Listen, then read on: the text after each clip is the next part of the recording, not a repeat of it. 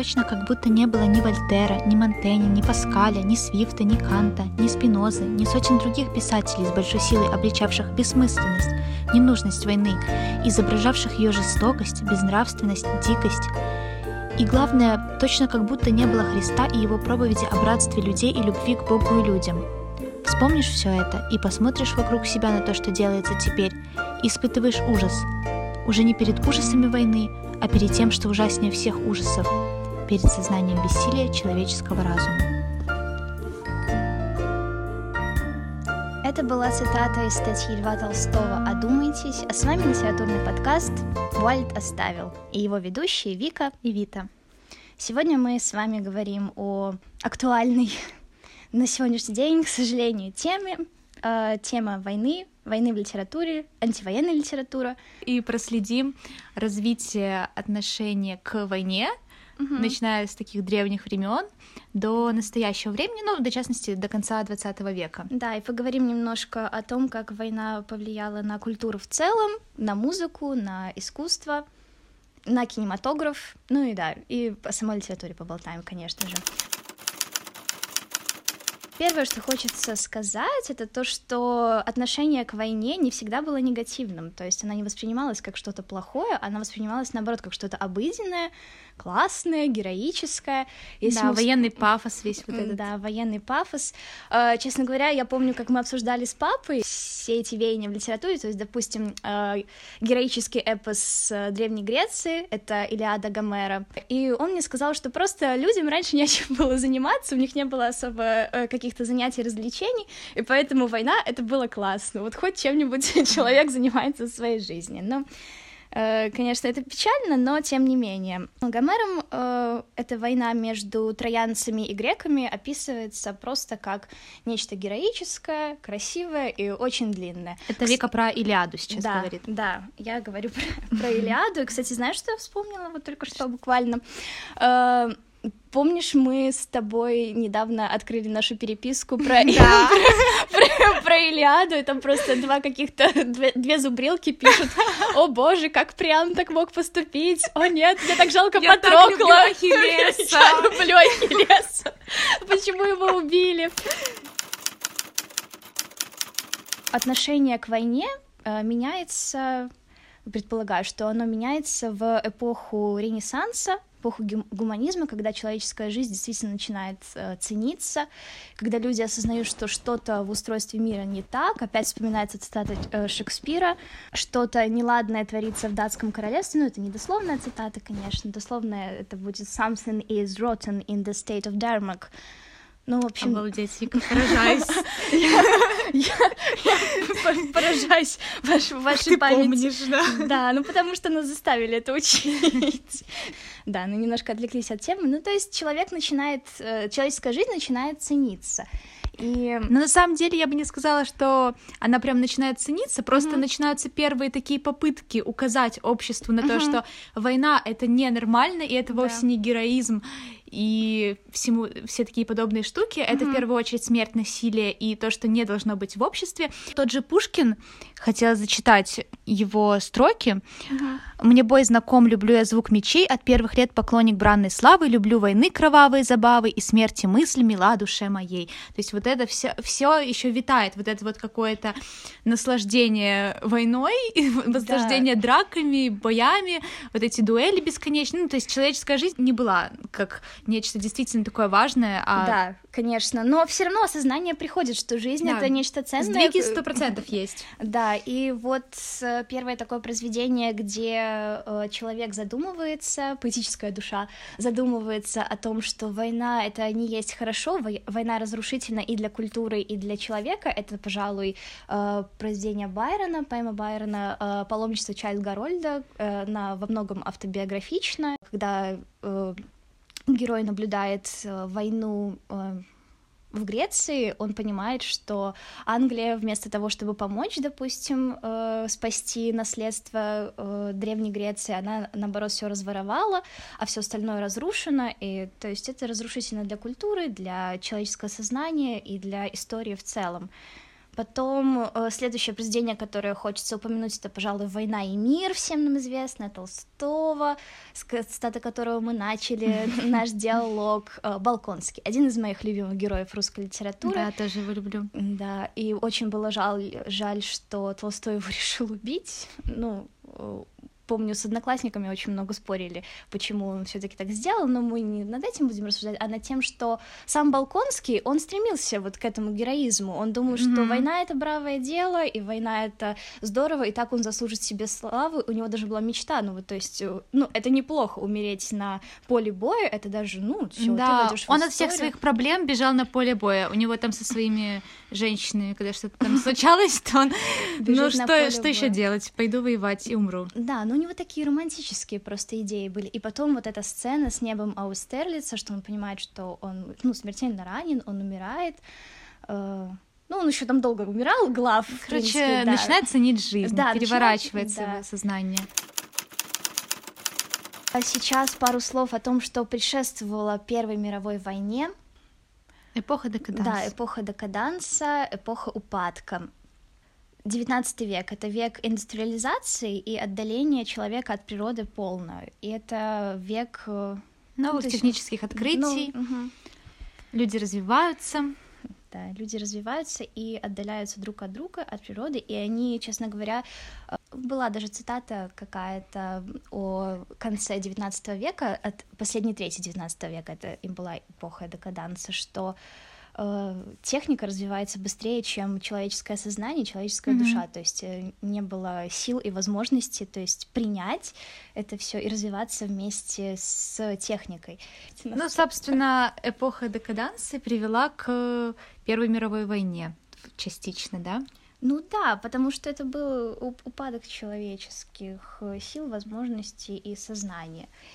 Да, все с воодушевлением ждали этот 20 век. Угу. Он был ознаменован чем-то таким великим, невероятным, и люди действительно ожидали, что их жизнь поменяется к лучшему, потому что уже ну, многие устали от э, вот этого крепостного права, которое было до этого, угу. от э, разных проблем социальных, экономических, от кризиса, и думают, ну, наконец наша жизнь поменяется. И вот Первая мировая война ну, люди на нее тоже смотрели как на попытку что-то изменить. Ее очень воодушевленно встречали все люди, э, ну, как большинство людей, особенно художники, писатели, то есть обычно люди искусства, они, конечно же, выступают против э, таких действий, однако Первую мировую все встречали с энтузиазмом, и многие писатели шли на фронт добровольцами, потому что они чувствовали, что это их долг. Вообще все было на таком подъеме, ну еще плюс эта пропаганда, которая каждой страны кричала о том, что там будь мужчиной, иди на фронт, защити свою страну, защити свою родину.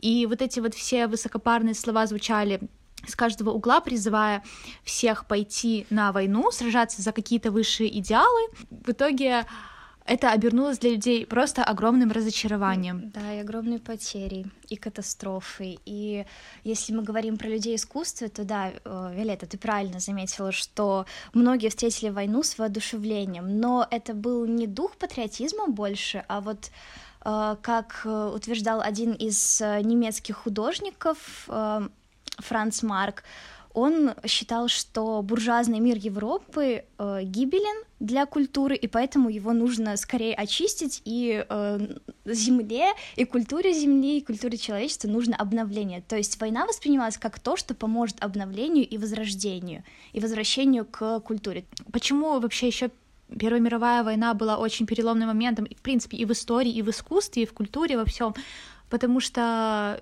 это была первая вообще такая действительно жестокая глобальная, глобальная да, война, угу. когда были применены там газ, танки появились, оружие такое более серьезное, и люди просто сами были в шоке от того, mm до чего, чего достиг прогресс, да, да, и до чего дошел прогресс. как mm массово можно уничтожать людей. То есть это был переворотный такой момент для mm всех, в принципе, да. который заставил полностью переосмыслить жизнь, переосмыслить э, движение планеты, да, куда мы вообще движемся uh-huh. с такими тенденциями. После окончания Первой мировой войны, естественно, весь мир переживает произошедшее, и вот все эти переживания, они выливаются в прозу писателей потерянного поколения, есть такой вот термин, который стали употреблять к тем писателям, которые писали после войны о войне. То есть вот эта вот боль, которую они пережили или которую они видели, они ее вылили в своих текстах. Там очень подробно и очень целостно описывается вообще чувство людей, что принесла война и их разочарование, потому что вот эти все люди, которые шли на войну на подъеме таком душевном, они посмотрели, что на самом деле происходит, что война не имеет ничего общего, да, с вот этими словами, там, mm-hmm. честь, благородство, вот это все, они видят смерть, они видят насилие, они вынуждены убивать других людей, и это так переворачивает их сознание, что, возвращаясь домой, многие вернулись ведь еще и покалеченными, ну, угу. могут физическими, морально, но да. никто не вернулся таким, каким он ушел на фронт.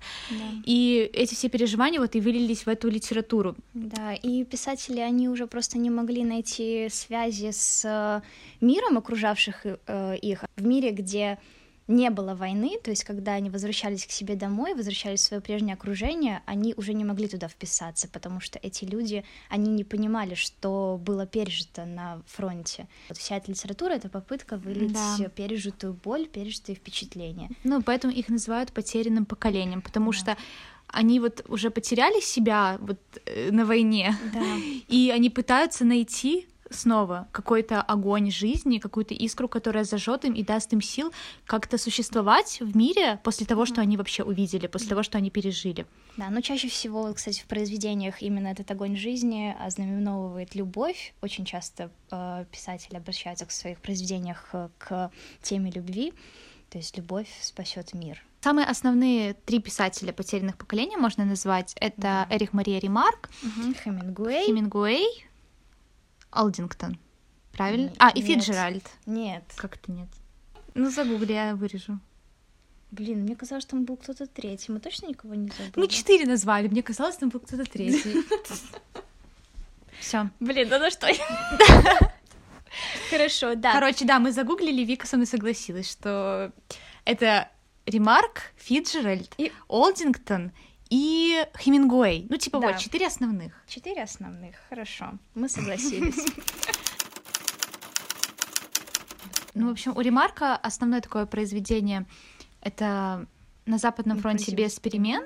Но я его не читала, поэтому ничего сказать не могу.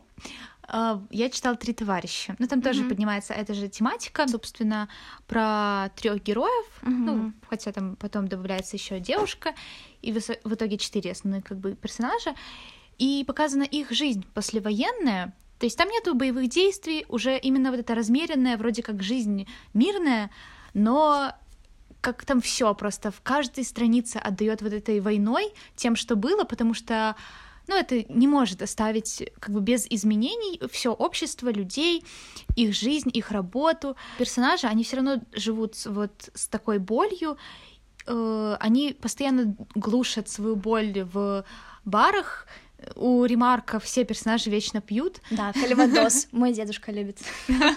Поэтому, да, вот герои Ремарка, если они не на работе, если они не дома, они в баре. У них только вот три три пути. Да, ну тоже пытаются забыться. Да, это все тоже, да, попытка заглушить боль, угу. забыться, как-то пережить то, что они увидели.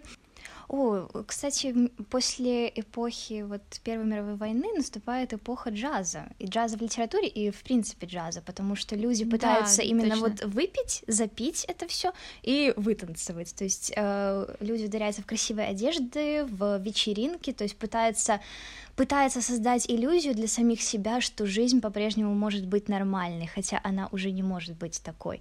Но да, и, по-моему, вот роман Олдингтона, он называется как-то романом джазом. Да, Олдингтон сам назвал его роман джаз, потому что э, сама структура у романа очень интересная, его части называются под... Э, название... терминами музыкальными, да, там быстро, да, медленно. Да, сме... под сменой музыкальных темпов. Э, там как-то идет эм, Медленно, умеренно, умеренно, быстро и быстро. Да, Это... роман, кстати, «Смерть героя», по-моему, мы не сказали. Да, мы не сказали «Смерть героя». О, роман, который меня очень впечатлил в прошлом году.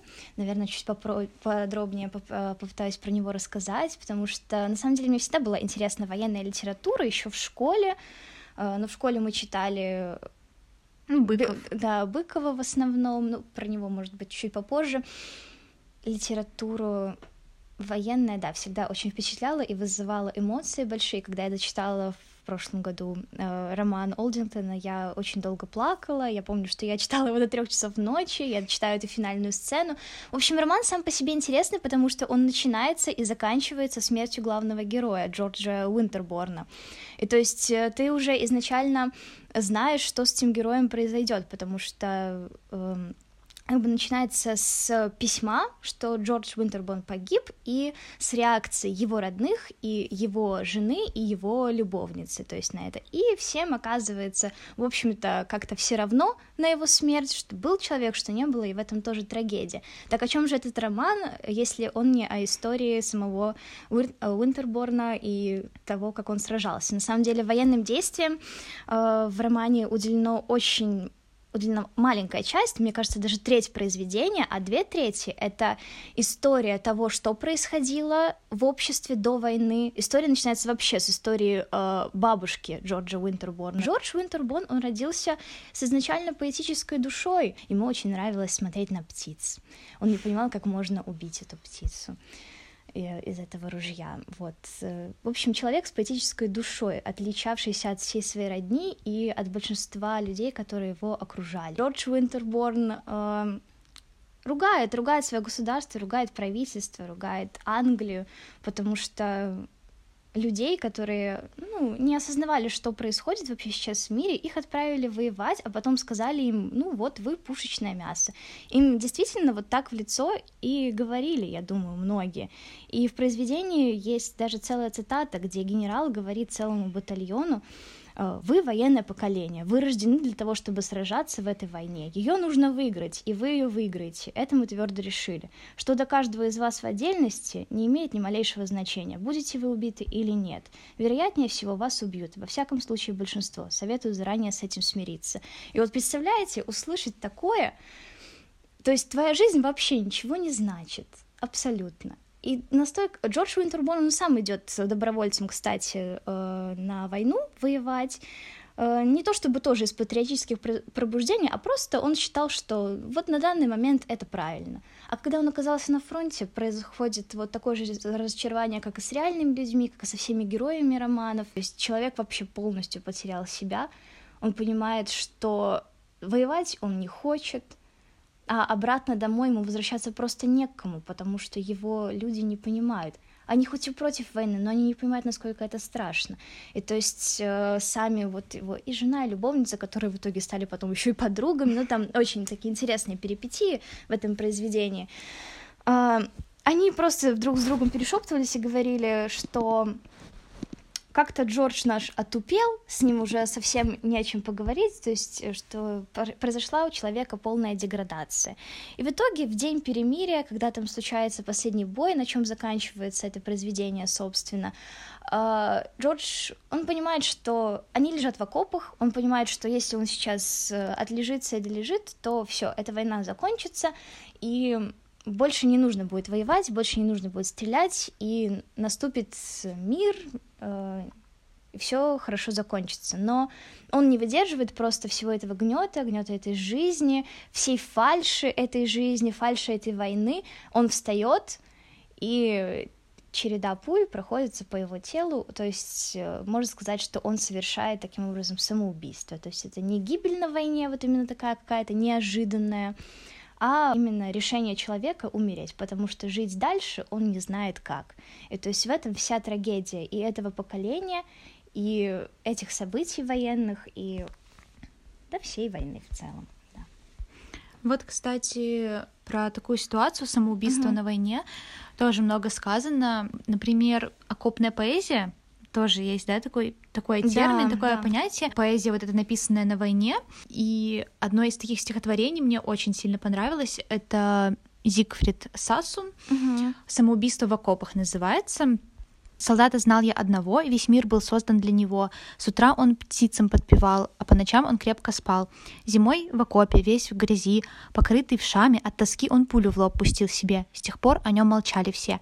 Вы, шмлея, смотрите парад, приветствуете строй солдат, молите Бога, чтоб не знать, в каком аду им погибать. э, опять-таки, вот это стихотворение, оно не просто о войне как об убийстве одного человека другим человеком. То есть mm-hmm. война это не просто борьба двух людей, война это прежде всего борьба человека с самим собой, потому что да. он должен победить какую-то свою вот эту нравственную, моральную составляющую, взять оружие, убить другого человека, осознать, что он сделал, да. и продолжать это делать уже без каких-то зазрений совести. То есть это очень сложный для человека, в принципе, момент, и... Особенно для человека 20 века, потому что, вот как мы говорили раньше, э, было военное ремесло, то есть детей уже учили, обучали, как обращаться с оружием, то есть в древние времена, в времена в средневековье, mm-hmm. там даже в эпоху романтизма еще это было. То есть это была профессия, человека обучали с маленького возраста, и ну, не то, что он не считал, что это плохо, просто это было что-то привычное, он уверенно держал оружие и все. А тут отправили людей, которые вообще очень далеки от этого. Отправляли поэтов. Ну, сами, сами поэты шли, но просто...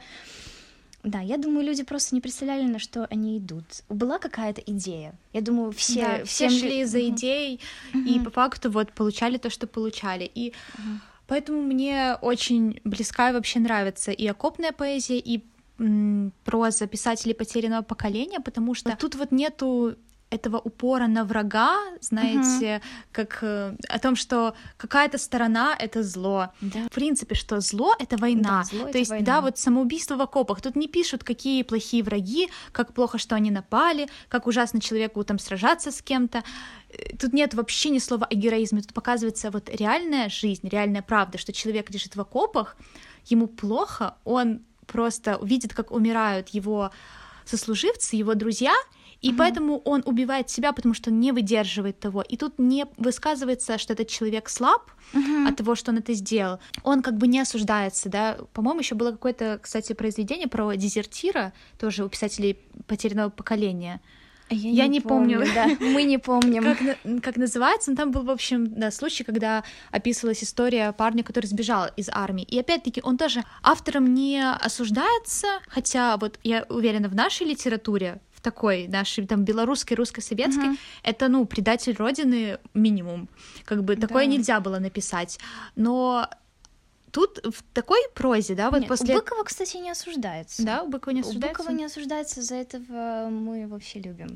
За этого. Ну, я не помню, на самом деле, Быкова, но в большей своей части. К этому, конечно же, негативное отношение. Но а здесь у писателей просто показано, что люди этого не выдерживают, и это не слабость, а это нормальное человеческое чувство, когда ты не хочешь воевать, а когда ты просто хочешь жить. Жить, да. Ой, можно я еще вам и для тебя, Виолетта, да. зачитаю стихотворение Олдингтона, потому что он писал... Э, на самом деле, «Смерть героя» — это был его первый роман, а начинал он как поэт, и вот у него был целый сборник э, образы войны. У него был просто сборник образы, там э, было очень много аллюзий на греческие мифы, по-моему а, образы войны — это вот его впечатление о войне. И если роман свой он пишет в 29 году, 1929, то есть спустя 11 лет буквально после того, как а, заканчивается Первая мировая, то стихи он пишет во время войны.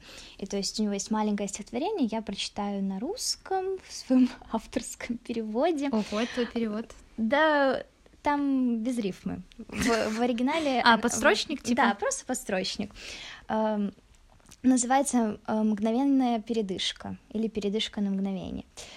Эм, Однажды ночью я бродил один вдали от хижин моих товарищей. Кузнечики тихо чирикали в теплый туманный вечер. Ветви папоротника манили из темноты изящными хрупкими зелеными пальцами. Боги деревьев ласково шептались обо мне сквозь листву, и издалека доносилось мягкое ворчание поезда. Я был так счастлив побыть одному — так полон любви к великой безмолвной земле, что я могу прижаться щекой к траве и ласкать губами твердое жилистое тело нашей земли, заботливой владычицы горьких любовников. Под горькими любовниками он имел в виду ну, всех солдат и э, передышка на мгновение или мгновенная передышка — это стихотворение о том, как э, ну, час затишья наступает, в любом случае бой не длился постоянно, и вот он описывает этот момент, как э, все таки прекрасен мир, и то есть как можно вообще воевать в этом прекрасном мире, когда поют птицы, когда ты видишь звезды, когда ты находишься сам с собой, и ты понимаешь, что с одной стороны здорово, что не все в тебе еще умерло, что ты видишь эту красоту, с другой стороны, как вот просто невозможно. Это такой диссонанс, мне кажется, был и резонанс вот у человека, особенно человека вот с поэтической mm-hmm. душой, что ему нужно брать оружие, идти убивать, видеть эту кровь, видеть жестокость, а главное несправедливость, несправедливое отношение к себе и ко всем, кто участвует в этой войне. Потому что, по сути, она никому не была нужна, кроме э, тех, кто ее развязал. Да, в общем-то, такая проза была очень популярна после Первой мировой, ну, проза и поэзия. Угу. И после Второй мировой войны, хоть уже не было именно потерянного поколения, как говорится, да. на смену этому пришло поколение битников, угу. называли их писатели-битники. Э, это разбитое поколение угу. от английского бит.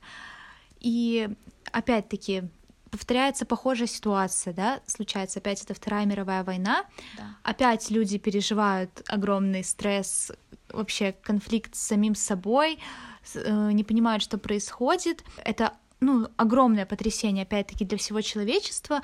Даже не помню, чья цитата очень известная, как можно писать стихи после Освенцима. Угу. То есть э, люди вообще не знали, что будет с искусством, что будет с культурой, как вообще что-то можно написать красивое, поэтическое после того, как они увидели, да, вот эти тысячи концлагерей, да. кучи узников и вообще, ну, типа, дальше как жить. Угу. Опять-таки встает этот вопрос, ну, естественно, стихи пишутся, книги пишутся, искусство развивается, просто оно уже наполнено вот этим всем, опять-таки, пережитым. Эта вся боль выливается в книги, в литературу. Вот э, писатели-битники — это именно те писатели тоже, которые выступили ярко против войны, против э, общество в каком-то смысле, да, протест против э, капитализма. Да, долой капитализм, я тоже с поэтами-битниками и писателями-битниками согласна. Ты что, коммунистка, Вика? Нет, никакого коммунизма, капитализма, я за... Викатаризм. Викатаризм, да. Только не викторианство, прошу. В общем, да, про писателей-битников. Так вот, основные писатели-битники — это Уильям Берроуз, Джек Керуак, поэт Аллен Гинзберг. Э, кстати, Кен Кизи тоже относят к писателям-битникам. Ого. «Пролетая над гнездом кукушки». Думаю, все слышали его знаменитое да, да. у меня дома книжка стоит, мамина любимая. Да. Вот он тоже считается, типа, поэтом писателем-битником. И его, кстати, книга была запрещена во многих странах долгое время. Да, а у Джека Керуака я слышала из произведения «В дороге», и у меня э, одноклассник был, ну, точнее, есть, но когда мы учились в школе, мы э, хорошо общались, и он обожал вот этих всех писателей, битников, он говорил, да, Джек Керуак такой классный, но я помню, что он принес мне какое-то его произведение, это было не «В дороге», но какое-то, в общем, другое. И мне что-то не понравилось. Не знаю, я ничего, наверное, Может, не поняла. попытку позже. Да, конечно, второй шанс надо давать всем произведениям. Да, но их произведения, они прямо так наполнены свободой, там, да. о, там вообще нет никакой цензуры, типа, я не знаю, в школе, ну, если мы не проходим, мы не да. помню, даже так мы... естественно, универ... мы не проходим, школа ну, создана для цензуры. В смысле, да, в университете мы тоже не проходили, я не знаю, как бы мы их читали, если бы, ну, нам надо было что-то зачитать, потому что зачитать ничего невозможно из того, что там есть, ну, как бы они наполнены прям максимальной свободой, разрушением всех стереотипов, и даже многие стихотворения у них поэтому верлибры, то есть свободные стихи без рифмы, то есть настолько вот эта свобода вырывается, что даже рифма им не нужна, mm-hmm. они просто вы, выплескивают свои мысли, свои эмоции. Да. Э, и вот цитатка тоже Джека Кируака э, в этом мире жить невозможно, но больше негде тоже, да. который описывает весь этот протест, вся эта нелюбовь к этому обществу, которое воюет, uh-huh. завоевывает uh-huh. что-то, к политике, которая, ну, они вообще, не помню, по-моему, были аполитичные и как-то не хотели в это все дело ввязываться. Вот, uh-huh. они любили путешествовать, взять вот всякие сумки, поехать по США и просто наслаждаться жизнью, жить полной дышать полной грудью, жить да. полной жизнью. Вот, да. вот это были такие писатели-битники. И, от общества просто. естественно, они оказали просто огромнейшее влияние на культуру. Это все, ну, по сути, из них вышли хиппи, вот эта вся культура хиппи, да. пацифизм, это угу. вот все между собой связано, и даже считается русской бит-группой э, кино, Угу, вот. Обозреватель одного журнала сравнил музыку Цоя со злым воплем городского партизана, ненавидящего испоганенный мир, в котором ему приходится жить. То есть очень похоже со всеми вот этими концепциями бит поколения. О, пару слов про искусство сейчас вспомнила просто. Мы говорили тут про то, что сложно понять их произведение. Произведение искусства было понять тоже очень сложно, потому что, ну, тут скорее не после Второй мировой войны, это немножко на шаг назад. После Первой мировой войны в искусстве э, был популярен сюрреализм. То mm-hmm. есть это Дали, все его известные картины, Миро и Магрит. И вот у Магрита мне очень понравилось Виолетта. Ты, наверное, помнишь э, вот эту картину, где нарисована трубка, и под ней написано да, да, «Это да. не трубка». Да. Вот, вот, да. Ну, то есть сюрреализм и люди, почу... люди искусства, они почувствовали абсурдность, абсурд. Да, театр абсурда появляется. Да. Вообще об этом можно бесконечно говорить. Да, очень много чего появляется, потому что, да, много эмоций. Да, и, и возвращаясь к битникам, мне показалось интересным их образ. Сложился вообще mm-hmm. такой вот образ типичного мужчины-битника. Mm-hmm. Они выглядели как молодые английские учителя, цитата, а образ женщин отдавал легкой готикой. Uh-huh. Вот одними из основных атрибутов битника считались черный свитер, типа как водолазка, берет, э, белые майки без рисунка они могли носить, потом двойные барабаны, э, черные очки и небольшая mm. бородка. Да, у мужчин. Да. Это был такой стандартный образ. Ну, есть много карикатур, можно посмотреть в интернете, как битников вообще изображали на рисунках. И, кстати, бит поколения тоже повлияло на музыкантов, например, на Боба Дилана или на Битлз. Uh-huh. Э, вот, потому что Боб Дилан, например, отмечал, что некоторые вот эти произведения бит поколения были для него очень важны в плане его собственных текстов. Mm-hmm. На Джона Леннона оказали влияние бит авторы 50-х. Собственно, все дышало этой свободой, и такими родоначальниками, может быть, в каком-то смысле были именно и писатели-битники, и, собственно, бит-поколение, потому что, ну, бит-поколение — это не только писатели, да. это, в принципе, люди, которые очень хотели перемен. Перемен требуют наши сердца, да. Мы точно знаем, что Цой настоящий битник. А что было именно на постсоветском пространстве? Вообще, в чем отличие Первой мировой войны и Второй мировой войны? В Первой мировой войне никто не выиграл. Во Второй мировой войне уже был упор именно на то, что это большой вклад сделала СССР. И то есть патриотическая литература у нас растет. Очень много да. произведений. Все держится на всё, ней. Все держится на ней, все держится на военной литературе. Ну, на самом деле, военная литература белорусская, по крайней мере, она не так плоха, по моему мнению. Я помню просто, что все мои одноклассники, вот с пятого класса мы читаем какое-то военное произведение. Да, да, да. Каждый год э, есть э, там, не знаю, военное произведение э, Васильки, Миколка Паровоз, Михася Ленькова, потом Быков каждый год, Быков, Короткевича да. еще. А, произведение Аркадия Кулешова, э, э, стихотворение «Кожный четвертый», пожалуй, мне кажется, все учили семиклассники. Ой, я помню, у меня да. сейчас такие флешбеки в голове ты да. называешь, а я это все вспоминаю. Да, я помню, что вот у моих одноклассников было дикое недовольство, почему мы постоянно читаем литературу про войну, у нас что, нет другой литературы, ну почему, мне так скучно, мне это не нравится. А у меня так нравилось, мне очень нравился Быков, мне кажется, я в свое время прочитала, ну, я не скажу, что все повести, повести, но очень много повестей я прочла. Самая первая была вот «Журавлиный крик», тоже по программе, потом была «Альпийская баллада», по ней, кстати, снята замечательная экранизация белорус... Э, Беларусь фильмом тоже трогательная про историю советского солдата и итальянской девушки, которую он спас, от которой, которая потом еще забеременела от него, родила сына Ивана и назвала его этого Ивана в честь того Ивана. Но тот Иван погиб, к сожалению. Ну, очень красивая история. Я вот, я не знаю, мне самые сильные эмоции вызывают именно произведения о литературе, о подвиге. Произведения о литературе. Ой, да, литература о войне, литературное произведение о войне. И мне очень был интересен психологизм Быкова, потому что он описывал не просто э, героя, он описывал рядового человека. То есть угу. даже если мы вспомним «Журавлиный крик», там было шесть... Э, шесть вот они слева направо. Вот они слева. Какой еще Глеб? Да. Ой, там, Глеб. Там, там был 18-летний студент, который вообще никогда не держал оружие в руках.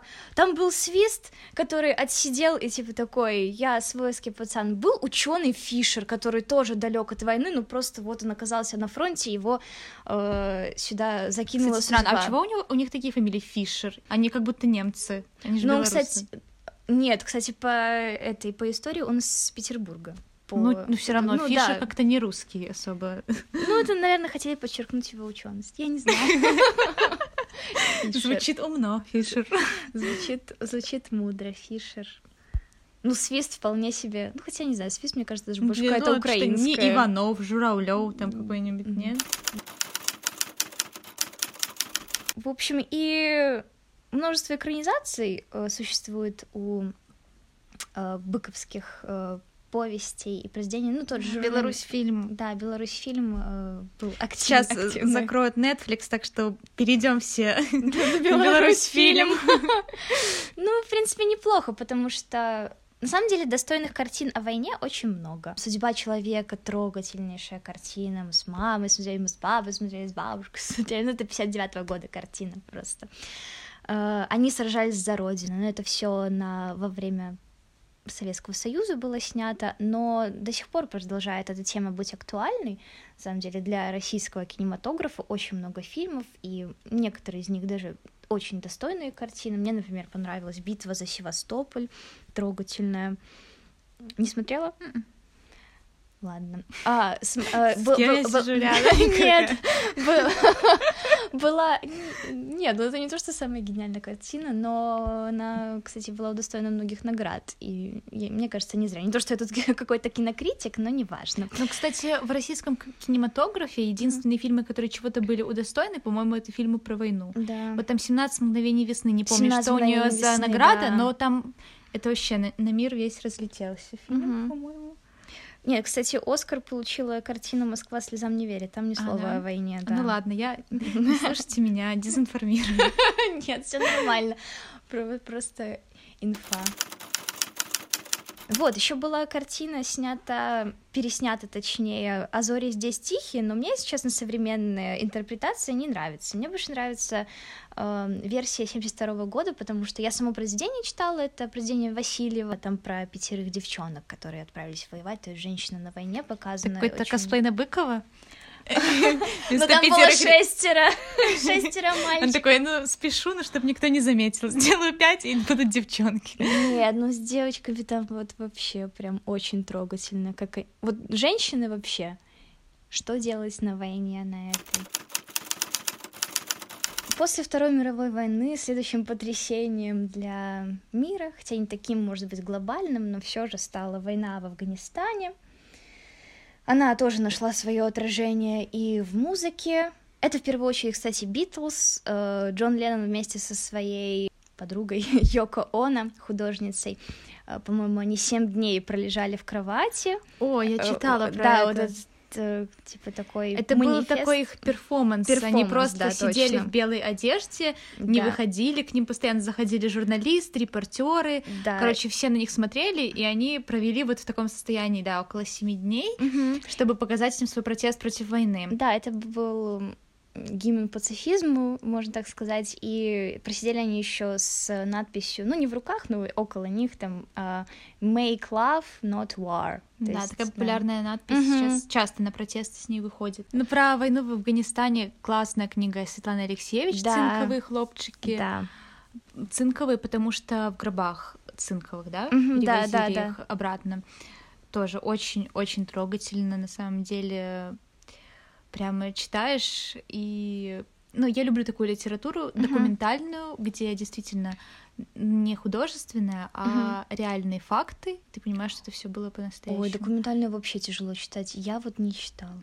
Я не читала. Никогда, ничего документального. Никогда. И мне кажется, мне будет очень прямо тяжело, когда я буду знать, что вот это реальный человек сейчас со мной разговаривает через страницы книги. То есть Но я понимаю, что все это было, даже то, что описано в художественных произведениях, но там все-таки вот этот вот вымысел. Да, можно еще представить, что ладно, это да, персонаж. Да, а тут... А тут реальные угу. люди. Да. В общем, сделаем вывод какой-то из всего вышесказанного. Война это плохо.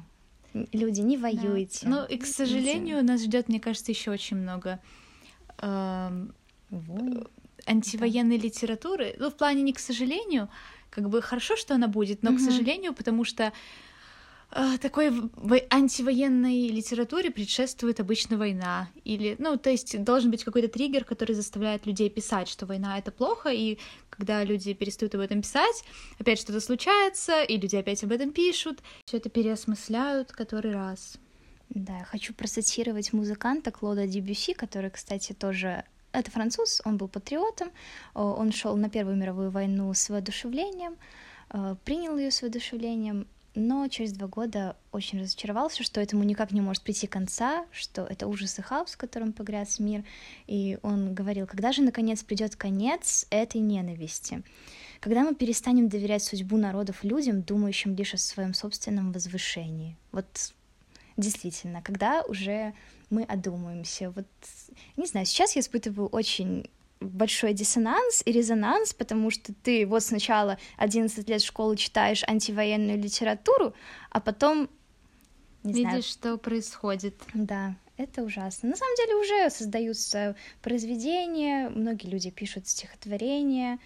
Эм, Творчество оно должно жить, даже да. в таких условиях. Это правда. Ой, знаешь, что еще вспомнила? Мы этот подкаст будет бесконечен, да. Вы, вы, вы еще не поняли? Осталось еще три часа, не переживайте. Да. Ютуб три часа, говорим войне. В общем, я вспомнила, что в прошлом году мы ходили э, на спектакль, который называется «Фальшивая нота». Мы ходили с моими одногруппницами. Нас было вроде пять или шесть. Это новый косплей на Быкова и Васильева. Да, шестеро одногруппниц. Да, смысл в том, что встречаются двое человек спустя многие годы э, после Второй мировой войны, Э, после концлагеря. Э, музыкант, его отец, был э, начальником этого концлагеря, и он расстреливал людей или mm-hmm. приказывал этих людей расстрелять.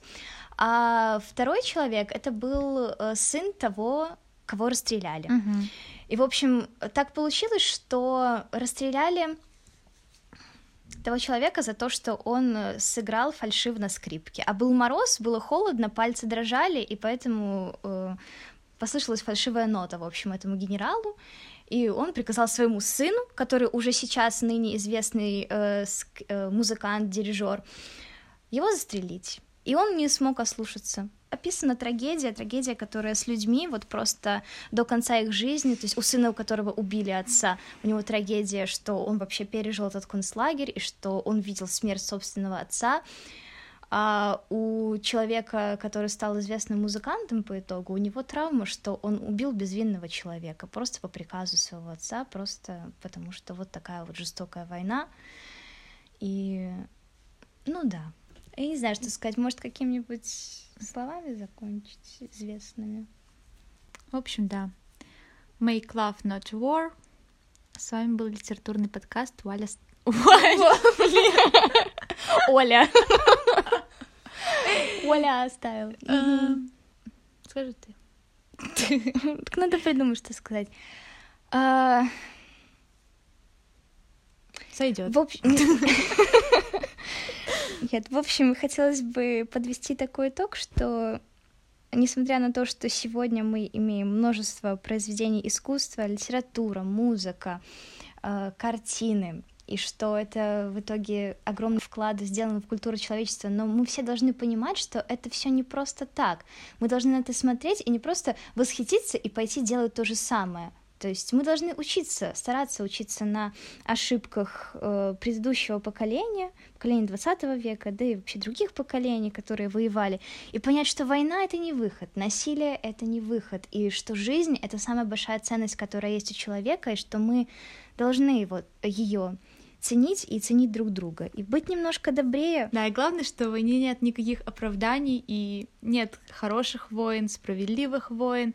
Война — это всегда война, Смерть это всегда смерть, и это всегда трагедия для всех людей, которые в ней участвуют, потому что все вернутся с травмами, даже да. якобы победители. Вот на такой ноте мы и закончим сегодняшний выпуск. Да, и она совсем не фальшивая, в отличие от названия спектакля. Спасибо большое, что были с нами. С вами был подкаст Вальда Ставил, его ведущие Вика и Вита. Оставайтесь сегодня.